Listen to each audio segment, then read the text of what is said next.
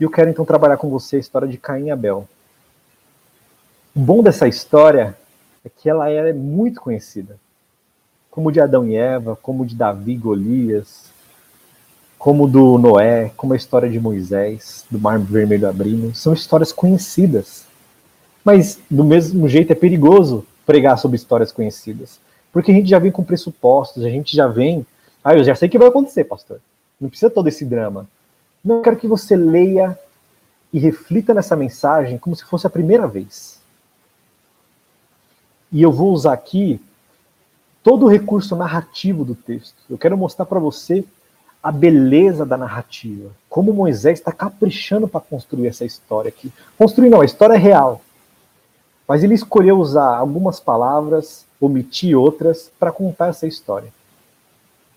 Então é um texto que vai mexer com a gente. Eu espero que mexa com você. Vai mexer com o nosso coração. Mas antes disso, vamos orar novamente.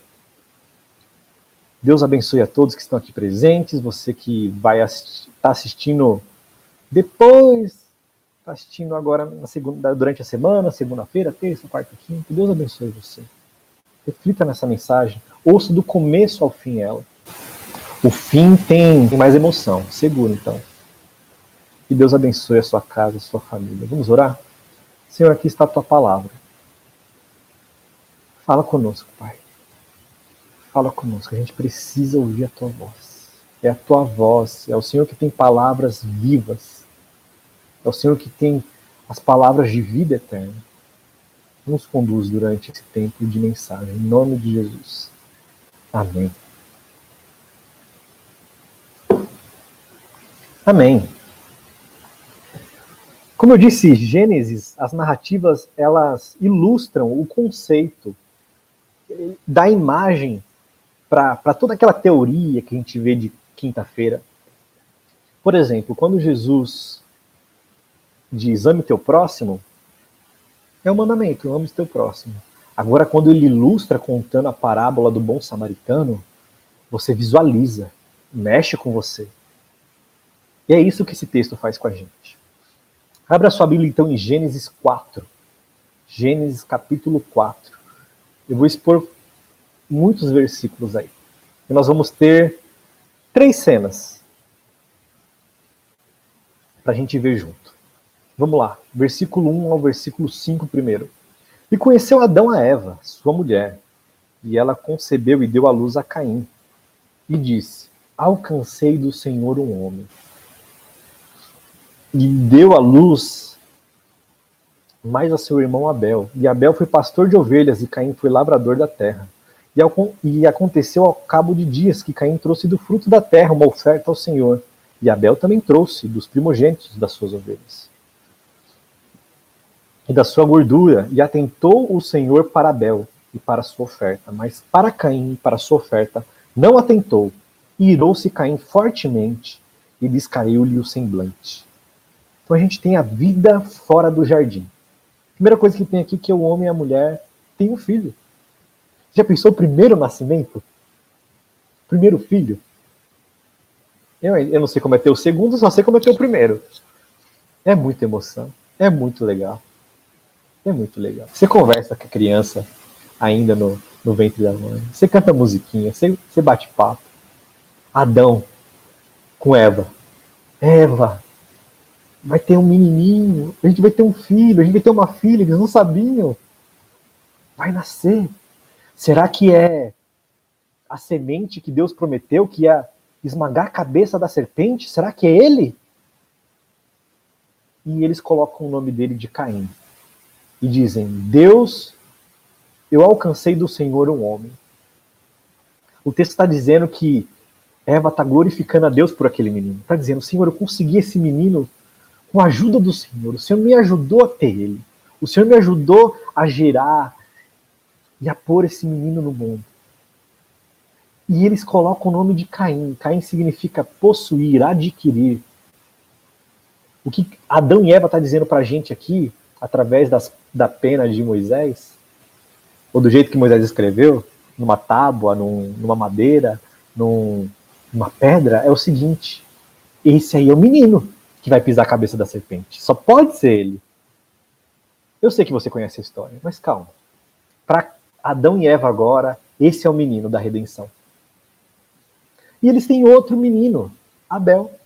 Então Caim aqui é o irmão mais velho e Abel o irmão mais novo. Caim, ele toma a profissão do seu pai, lavrar a terra. E Caim é pastor de ovelhas. Os dois são fazendeiros, dois fazendeiros. Interessante a, o nome de Abel. Abel significa vapor, passageiro. Parece que tá é uma premonição do que vai acontecer com Caim. E a Bíblia diz que esses dois fazendeiros foram adorar a Deus, foram prestar um culto a Deus. Só que Caim foi rejeitado, Abel foi aceito. E por ser rejeitado, Caim descai o semblante. Descai o semblante é o seguinte: sabe quando você está chateado com seu esposo, com a sua esposa? Você fica assim, ó. Todo mundo vê de longe que alguém está bravo, que alguém está insatisfeito, que alguém está frustrado.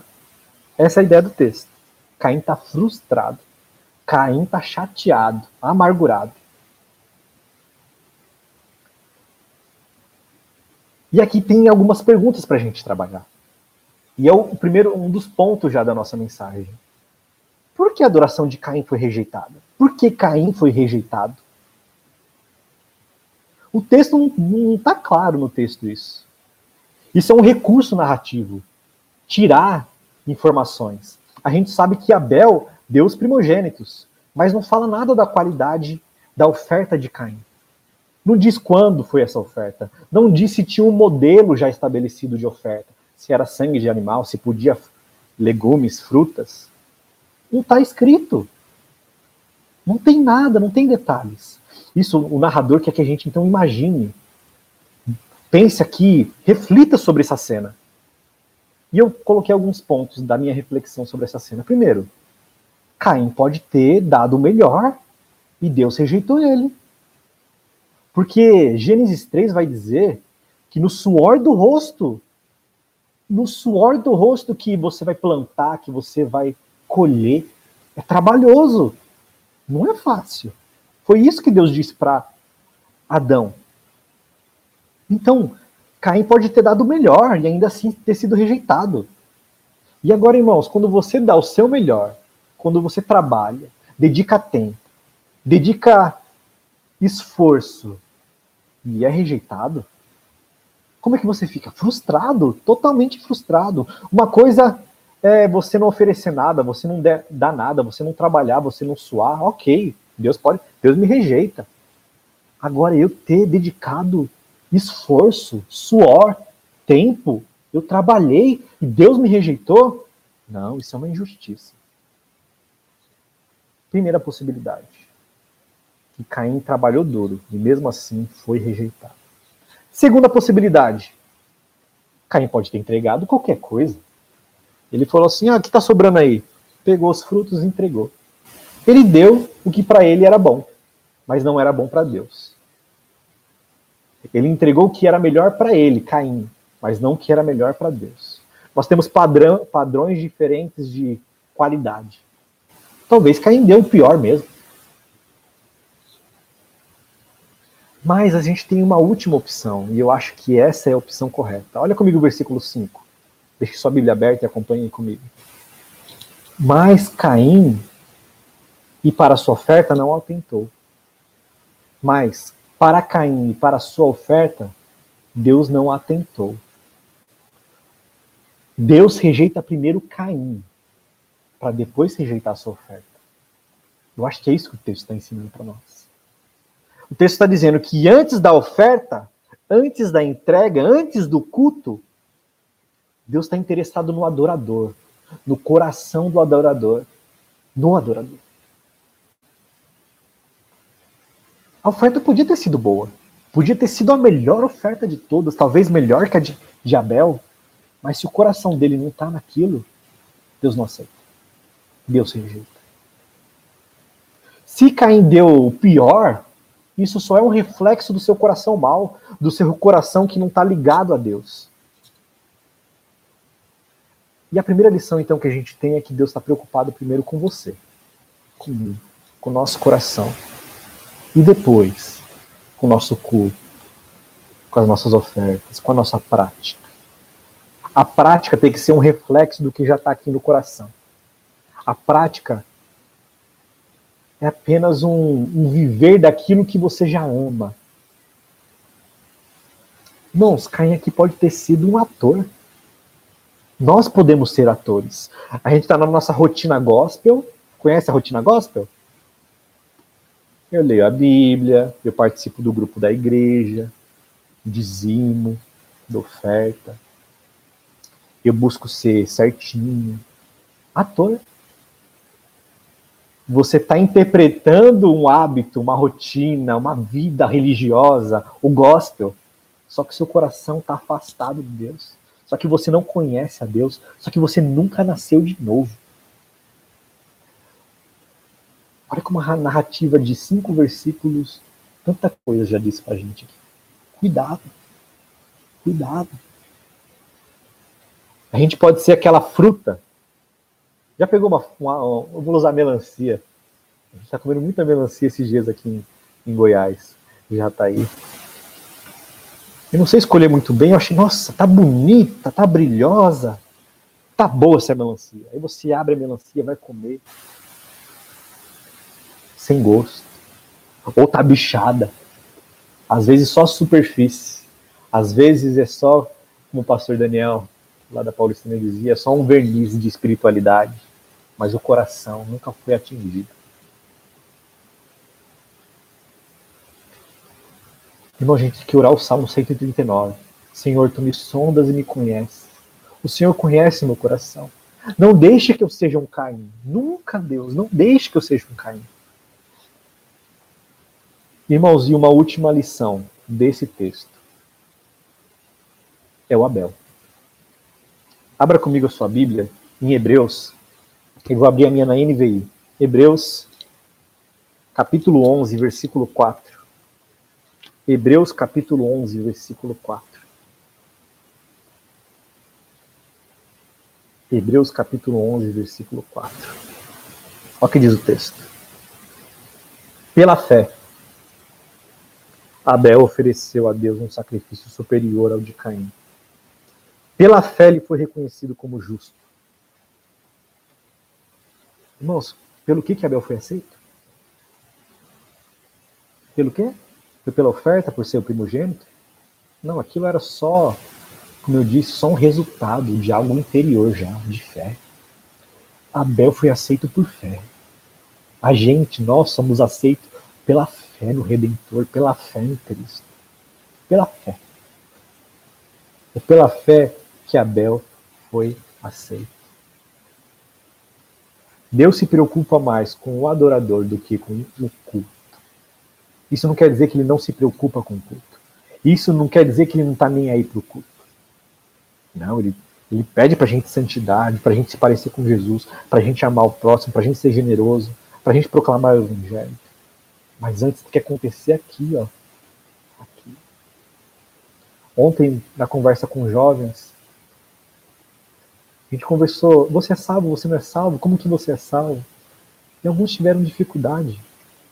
Às vezes foi uma dificuldade em, em descrever, mas existem pessoas que estão na igreja e não foram salvas. São atores que nem Caim. Não tiveram fé em Cristo acham que suas obras é que vão fazer ele ser aceito por Deus. Não. Não é.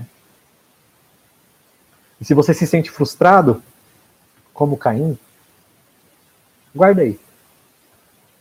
Guarda aí que iremos falar disso já já. Então Caim fica com o semblante abatido. Caim fica triste, chateado, irado. E a gente tem a segunda cena. Olha comigo aí o versículo 6 e 7. De Gênesis 4. E o Senhor disse a Caim: Por que tiraste? Por que descaiu teu semblante? Se fizeres, se bem fizeres, não é certo que serás aceito? E se não fizeres bem, o pecado jaz à porta, e sobre ti será o teu desejo, mas sobre ele deves dominar. Irmãos, pense num texto difícil de traduzir Não quer dizer que eu traduzi, tá? Mas pensa num texto difícil. Você pega vários comentários bíblicos, hebraístas. Todo mundo vai dizer: esse texto é muito difícil. É muito difícil. Ele é ambíguo. Ele, é, ele não é claro. E o narrador faz isso, Moisés faz isso, para dizer o seguinte: desacelera, dá um pause para o que vai acontecer daqui a pouco. Então aguarde essa sensação de fazer pausa para ver o que vai acontecer daqui a pouco. Observe comigo algumas coisas aí. Primeiro, mesmo Deus tendo rejeitado Caim, Deus vai atrás de Caim. Mesmo dizendo, Caim, não aceitei sua oferta. Não sei como ele disse isso. Talvez foi que nem na novela Gênesis, caiu fogo lá. Talvez não. Mas mesmo rejeitado, Deus fala com Caim, Deus vai atrás de Caim. Não é bonito isso? Mesmo sendo Caim, Deus vai atrás de Caim. Só que nesse diálogo só Deus fala. Caim não fala. É Deus que vai atrás dele e fala: Caim, se arrepende. Caim, cuidado, o pecado está aí, vai devorar você. E Caim fica calado. Deus pede arrependimento de, de Caim. Deus pede, muda de atitude. Muda a disposição do teu coração. E do outro lado, Caim está dizendo calado. Porque não falar nada já diz muita coisa. Ele está dizendo, Deus, é o Senhor que tem que mudar. É o Senhor que tem que se arrepender. Eu fui injustiçado. Bom, a gente está, lembre-se, a gente está numa vida fora do jardim. Adão e Eva, antes da queda, eles podiam escolher quero, não quero. Eles eram, entre aspas, neutros. Caim tem a natureza pecaminosa. Caim tem um pecado que está sempre no calcanhar dele, é a sombra dele. Vamos para o texto. Se fizeres bem, não é, não é certo que serás aceito, versículo 7. Os comentaristas vão dizer que isso pode significar, ó Caim, vai acontecer isso. É só, é só um anúncio, Deus só está anunciando, vai acontecer isso, vai acontecer um desastre. Outros vão dizer, Deus está dizendo, Caim domina esse pecado aí. Independente dessa primeira parte, independente dela, Deus diz para ele, o pecado, primeiro, é como uma sombra. Sombra. Você consegue se desfazer da sua sombra num dia de sol? Você consegue se, se desfazer dela? essa ideia de que o, o pecado ele tem uma presença constante. A presença do pecado é tá ali toda hora, todo momento. A segunda imagem que o texto diz é que esse que está ah, e sobre ti será o teu desejo, e sobre eles deve dominar, o pecado jaz à porta, como se fosse um animal selvagem pronto para devorar Caim. Lembra da serpente pronta para dar um bote em Eva? a ideia de um animal feroz. Que o texto nos ensina sobre a presença do pecado, que é feroz. A presença do, do pecado é feroz. O texto nos ensina mais uma coisa também. Vai nos ensinar aqui o, que o pecado te faz agora.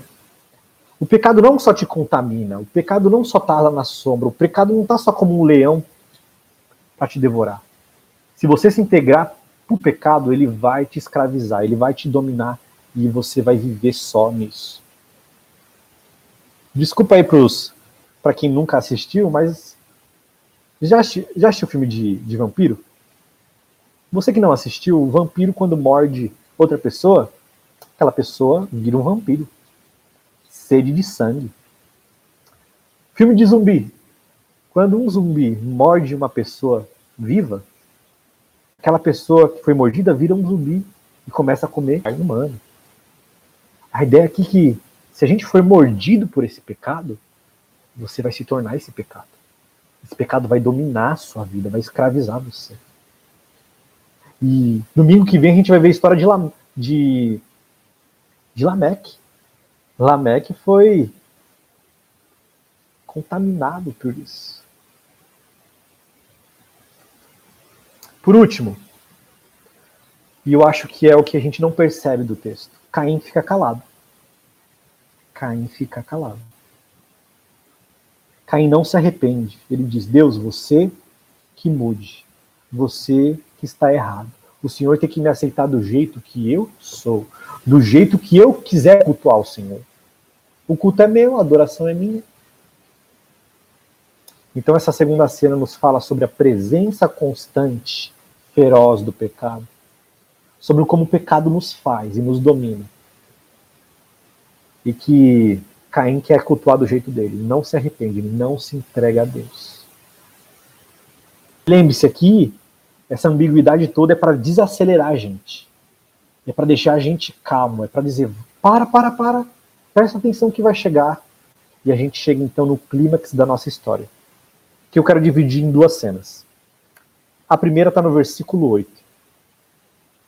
Leia comigo o versículo 8. Pegue sua Bíblia aí, faça anotações. E falou Caim com seu irmão Abel. E sucedeu que, estando eles no campo, se levantou Caim contra o seu irmão Abel e o matou. Observe algumas coisas aí comigo no texto. Antes, Caim não fala nada. Aqui Caim fala, mas ele fala com seu irmão, não com Deus. O que, que ele fala? O texto não diz. Algumas traduções vão estar tá aí, talvez a sua esteja assim. Vamos no campo, mas no original não está escrito isso. Lá está escrito: falou com Caim e estando no campo. É isso que está escrito. Falou com seu irmão e já estavam no campo. A gente não sabe o que ele falou. E a pergunta é: por que no clímax da história na parte mais importante, não tem detalhe nenhum. Não tem. É escrito com meia dúzia de palavras a morte de Abel. Por quê? A gente não sabe então o que Caim falou. A gente sabe que ele estava no campo. E, e a gente sabe que ele planejou isso. Porque Deus disse para ele: Ó, pecado está no teu coração. Ele conversar com o irmão dele, levar no campo, quer dizer que ele premeditou a morte do seu irmão. Premeditou a morte do seu irmão. E então a Bíblia diz: ele se levantou contra Caim, se levantou Caim contra o seu irmão Abel. Essa expressão irmão vai ser repetida seis vezes do versículo 8 ao 11. Moisés está dizendo o seguinte: gente, pessoa, pessoas, seres humanos, essa é a primeira morte da história. Nenhum humano morreu ainda. Essa é a primeira morte da Bíblia. É a primeira morte da narrativa. Tirando o animal que Deus matou para fazer a vestimenta para Adão e Eva, esta é a primeira morte de um ser humano. E não eram de inimigos, não era de uma guerra.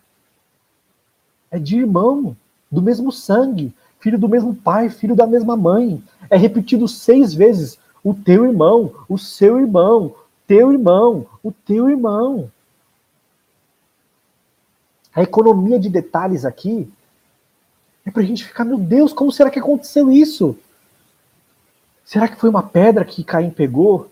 Será que Caim pegou uma faca? Será que foi com as mãos que ele se lançou sobre o seu irmão e o matou? É para doer na gente, para a gente sentir, para ter um, um, suspense, uma música de terror no fundo tocando e a gente abismado o que está acontecendo. O que está acontecendo? O Caim era para ser a semente. Ele é o irmão mais velho, ele devia cuidar do irmão mais novo, não matar o irmão mais novo. Se coloque no lugar de Adão e Eva, quando soube dessa morte. Como deve ter ficado pai e a mãe, ver a primeira morte, ver a consequência de seu pecado lá no Éden. Deus disse: vocês vão morrer. E eles verem morte física e eles verem a morte espiritual de Caim. Irmãos, Caim mata Abel depois de ter adorado a Deus, depois de ter ido para a igreja, depois de ter feito um culto. Olha quanta coisa em meio, meia dúzia de palavras. É para pegar o nosso coração. É para a gente imaginar, meu Deus, será que foi a noite? E Caim então pegou uma pedra e se lançou sobre o seu irmão. E Abel devia ter lutado. E Abel devia ter falado: Não, meu irmão, não faça isso. Deve ter lutado. Abel deve ter lutado para sobreviver, para ficar vivo. Um irmão mata o outro irmão. É a primeira morte na Bíblia.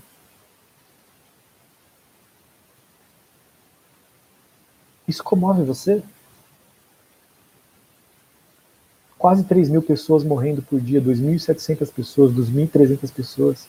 Isso mexe com você? Esse texto mexe com você? Essa é a consequência. Essa é a vida fora do jardim. Ilustrada, narrada. Em vez de todos os termos teológicos que eu usei de quinta-feira, o pecado é morte, o pecado é escravidão, o pecado é, é miséria. Aqui está ilustrado. O pecado aqui é feroz, matou. Um irmão mata o outro. O pecado da morte espiritual. Caim está perdido nos seus pecados. E essa é a vida no jardim, fora do jardim. Você vai ter depois a história de Lameque, que mata dois homens por puro capricho. Temos outras histórias, Babel, povo ruim. O povo na época de Noé, ruim. Os irmãos de José iam matá-lo, depois venderam ele como escravo. Você tem Absalão, que eu já preguei sobre isso. Absalão, que quer vingança contra seu irmão, seu irmão Amon, que quer vingança contra o seu pai, que não fez nada. Liga sua TV. Acabou o culto, liga a TV. Essa é a vida fora do jardim. Sabe o que isso significa? Estamos fora do jardim. Estamos fora do jardim. A gente precisa de um Salvador. A gente precisa de um, de um Deus que nos dê um novo coração. Que nem a gente cantou. Precisamos de um redentor que mude, que nos dê um novo coração. Você vai dizer, esse texto não se aplica a mim, pastor. Eu não vou matar ninguém. Que absurdo. Nada a ver esse texto aí. Só que vem Jesus no Novo Testamento e diz: aquele que odeia seu irmão, aquele que se ira contra seu irmão, já o matou, já cometeu homicídio.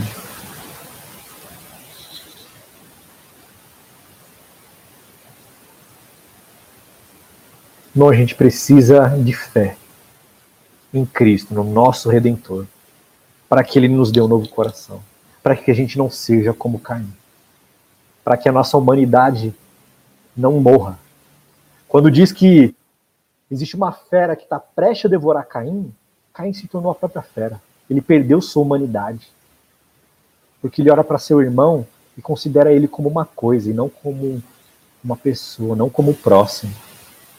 Queda isso.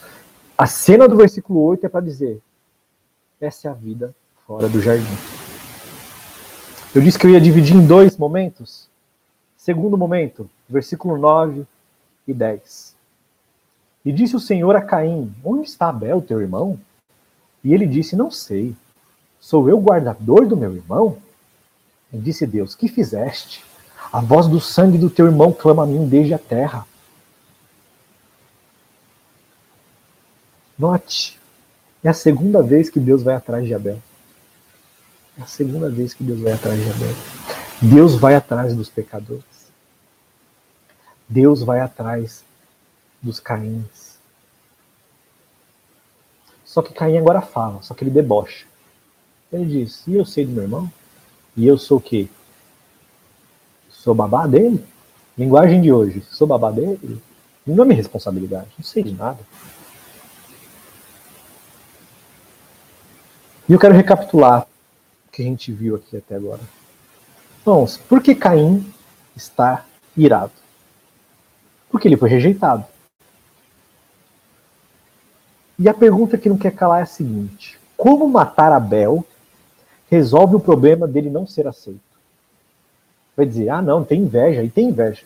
Ok, tem muita inveja aqui.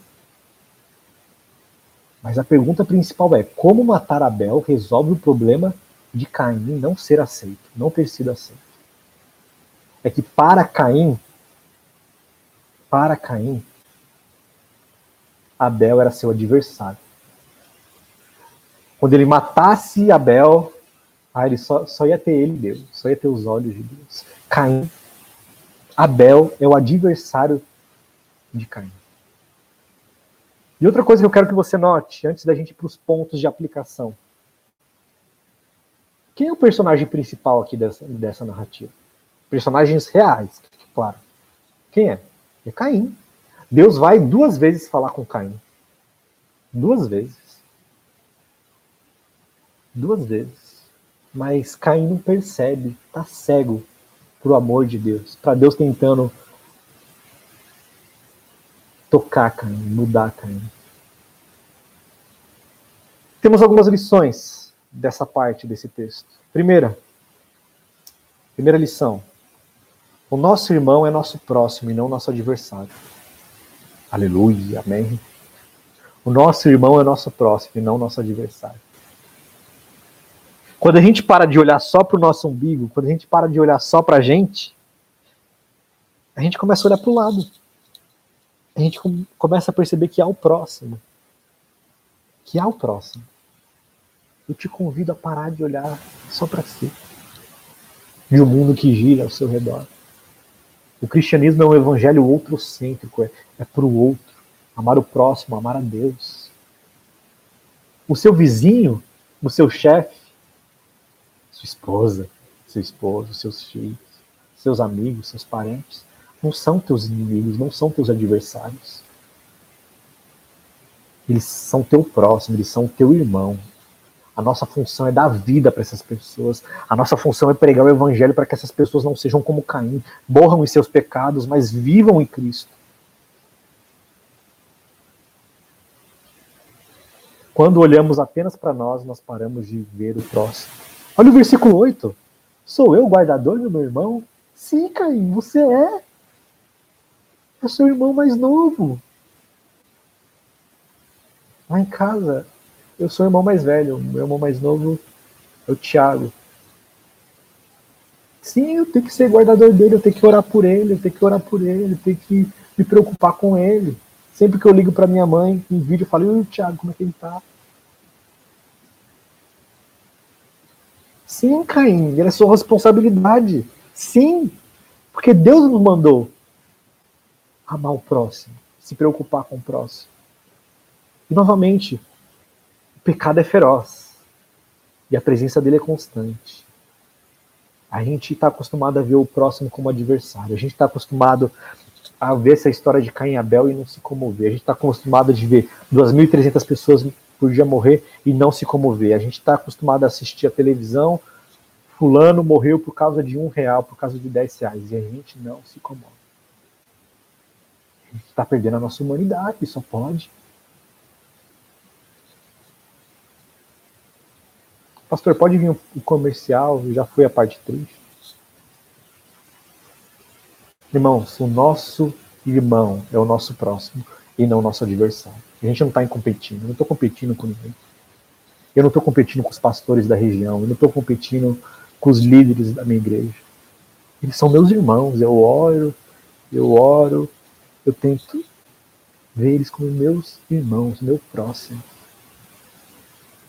Segunda lição. O pecado cega o adorador. Que contraste, né? Adorador, como assim peca? É, a gente está falando do adorador Caim. O pecado cega o adorador. Perceba, Caim não vê o amor de Deus, que vai duas vezes falar com ele. Caim não vê o seu próprio pecado, que está na porta. Caim não vê seu irmão como próximo. O pecado cega a gente. Cega a gente. Lembra que Deus disse lá no jardim? Ó, o pecado chegou, então o relacionamento para com Deus foi quebrado, para com o próximo foi quebrado, para com a criação foi quebrado e para consigo mesmo. Eu usei todos esses termos semana passada. Aqui está ilustrado, narrado, dramatizado em Caim e Abel.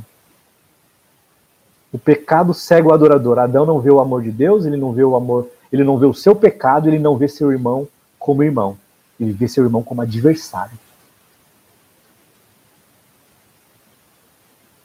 Só o sangue de Jesus para nos livrar do pecado, para brilhar em nós e sair toda a escuridão. E a gente começar a amar o próximo, a amar a Deus. Olhar para dentro de si, se enxergar, e ter propósito, significado, identidade. Terceira lição. Uma pergunta para vocês. É a terceira reflexão aqui, o terceiro ensino dessa parte desse texto. Quantos aqui se identificam com Abel? É pastor injustiçado, maltratado. Nossa. Sabe o que o texto diz? Qualquer pessoa pode ser Caim. Enquanto você diz, ah, eu sou tanto Abel, me identifico tanto com Abel, injustiçado, frustrado. Os outros me pisam, os outros me maltratam, querem me passar a perna. O texto está dizendo, a gente pode se tornar Caim, semelhante a Caim. É só você esquecer que tem um pecado. Está pronto para devorar a gente, está pronto para querer dominar a gente. É só você ouvir sermão após sermão, de domingo, de quinta-feira, durante a semana, durante essa, a sua leitura diária, ouvir e não responder com arrependimento a Deus, que nem caiu. Ouvir, ouvir e não se arrepender. E não crer.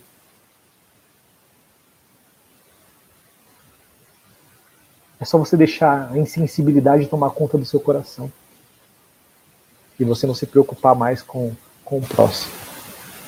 O texto nos ensina que podemos ser como Caim. Irmãos, depois nós, teri, nós teríamos aí o versículo 11 ao versículo 16. A gente não vai ver, opera a justiça nele, ele fala, é muito pesado isso aí que você está fazendo, Deus. Deus, então, tem misericórdia de Caim, exerce misericórdia para com Caim. Mas, como eu disse, a gente não vai trabalhar essa parte. Eu queria terminar refletindo sobre a frustração desse texto. Fique comigo, por favor, esse final é muito importante, muito importante. A frustração. Porque Eva, Adão e Eva estavam lá, e é o menino, é o Caim. Vai ser nosso salvador, vai pisar a cabeça da serpente. E a gente viu então um culto sem coração. Só tem prática, só tem só tem o culto, mas não tem o adorador. A gente viu a presença feroz do pecado. E, e essa falta de arrependimento. A gente viu isso em cena real, palpável. Estamos fora do jardim. Tudo afetado, os relacionamentos. Para com Deus, para com o próximo, para consigo mesmo. O pastor vai terminar na frustração. Cadê a semente? E o Abel? O que acontece com o Abel? Ficou sem descendência, sem prensa.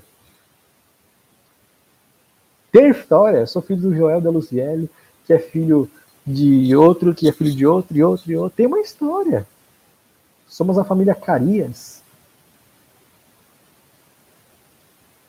Eu e a Simone, a Simone e eu com Noah, estamos fazendo uma outra família com mais história ainda. É importante.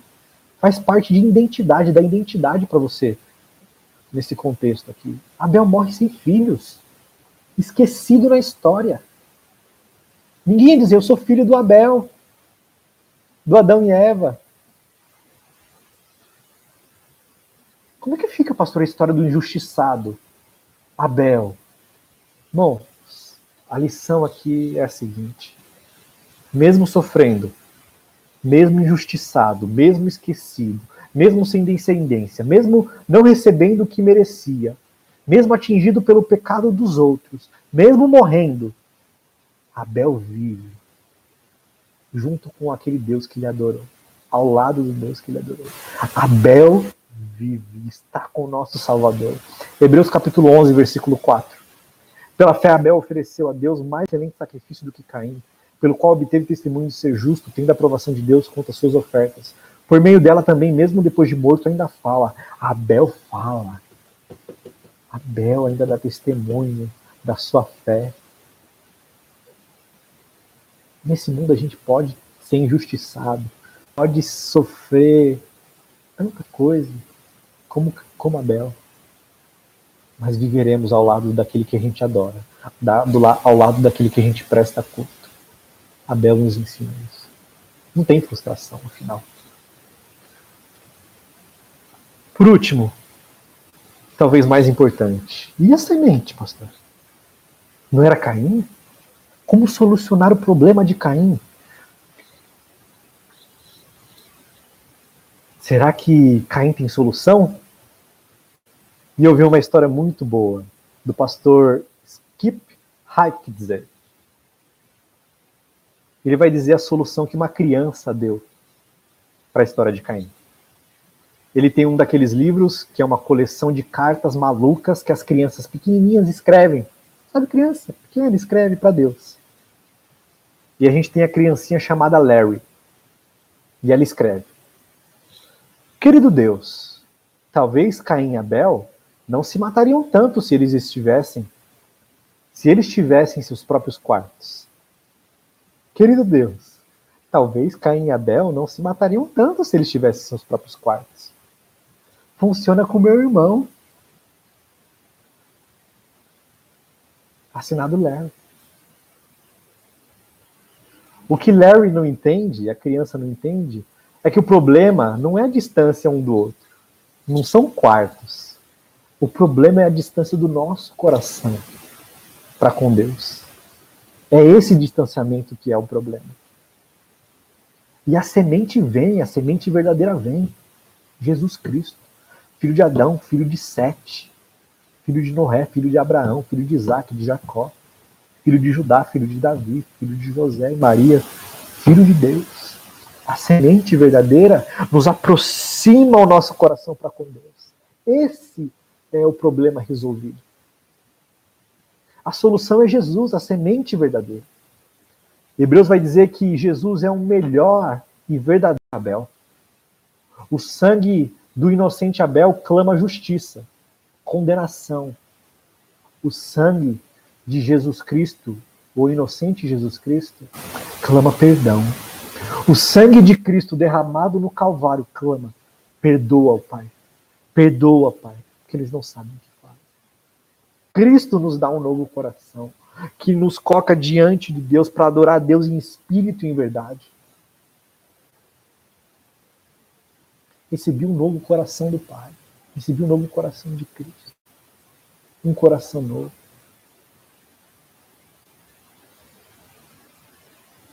E diferente de Caim, que foi que era o irmão mais velho, Jesus, o irmão mais velho, ele dá vida por nós. Ele dá vida por nós. Ele assume o nosso, a nossa culpa. Ele assume o nosso pecado. Então, Larry, não. O problema não eram quartos. O problema era no coração. E o sangue inocente de Jesus, nosso irmão mais velho, nos purifica de todo pecado, de toda a culpa, nos reconcilia com Deus. Nos liberta desse pecado que está à porta. Nos dá força para vencer. E seremos totalmente livres desse pecado. Um novo céu e uma nova terra. No descanso, que a gente já tanto falou. Essa é a nossa história, irmãos, de Caim e Abel. Eu